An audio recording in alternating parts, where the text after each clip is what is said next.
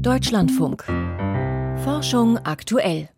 Vor drei Wochen ist sie als Harvard-Präsidentin zurückgetreten. Erst stand Claudine Gay wegen Äußerungen über Antisemitismus in der Kritik, dann kamen noch Plagiatsvorwürfe dazu.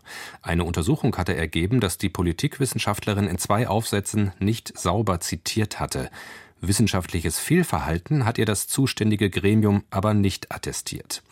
Der Fall befeuert jetzt in den USA eine Debatte um die Frage, was ist eigentlich ein Plagiat?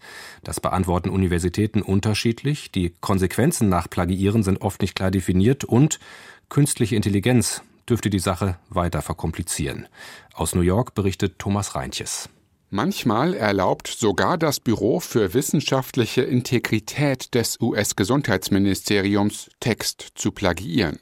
Der Psychologieprofessor Miguel Roig hat für die Behörde Richtlinien für ethisches Schreiben verfasst. Wenn man beispielsweise ein sehr kompliziertes Verfahren beschreibt, dann kann eine kleine Änderung in der Wortwahl die Aussage verändern. Deshalb erlaubt das Büro für wissenschaftliche Integrität das Wiederverwenden von Aussagen in begrenztem, wohlgemerkt begrenztem Umfang. Aber in welchem Umfang genau, das ist nicht definiert. Es kommt auf den Einzelfall an und auf die Einschätzung der Person, die das vermeintliche Plagiat beurteilt. Es gibt keine offizielle Definition, die Plagiate quantifiziert, keine offizielle Richtlinie, in der steht, so und so viele aufeinanderfolgende Wörter heißt, es ist ein Plagiat. Oder aufeinanderfolgende Sätze. Oder auch nur ein Satz. Es gibt diese Quantifizierung nicht. Und das ist ein Problem. Es fehle an Daten, um eine solche Richtlinie überhaupt aufstellen zu können. Erhebungen, die zeigen, in welchem Umfang es in den verschiedenen wissenschaftlichen Disziplinen üblich ist, Texte zu übernehmen. Klar ist, ohne diese Daten ist auch die Einordnung gefundener Plagiate schwierig. Auch der Jurist und Copyright-Experte Christopher Sprigman von der New York University vermisst klarere Differenzierung bei der Behandlung von Plagiaten. Er nutzt Analogien zum Strafrecht. Ich würde mir wünschen, dass wir unterscheiden zwischen einem Plagiat, das wiegt wie ein Schwerverbrechen, wo jemand den zentralen Punkt eines Aufsatzes von jemand anders übernommen hat, und eine Art Zitat Ordnungswidrigkeit, diese Schludrigkeit, die manchmal vorkommt. Wenn sie zu oft vorkommt, ist es ein Problem und muss adressiert werden.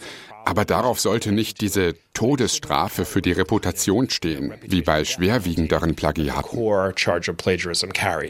Aber Universitäten brauchen bessere Regeln nicht nur, um Plagiatsfälle gerechter behandeln zu können.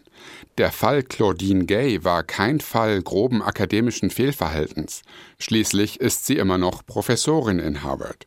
Es ging ihren Gegnern nur darum, sie des Amts der Präsidentin zu entheben.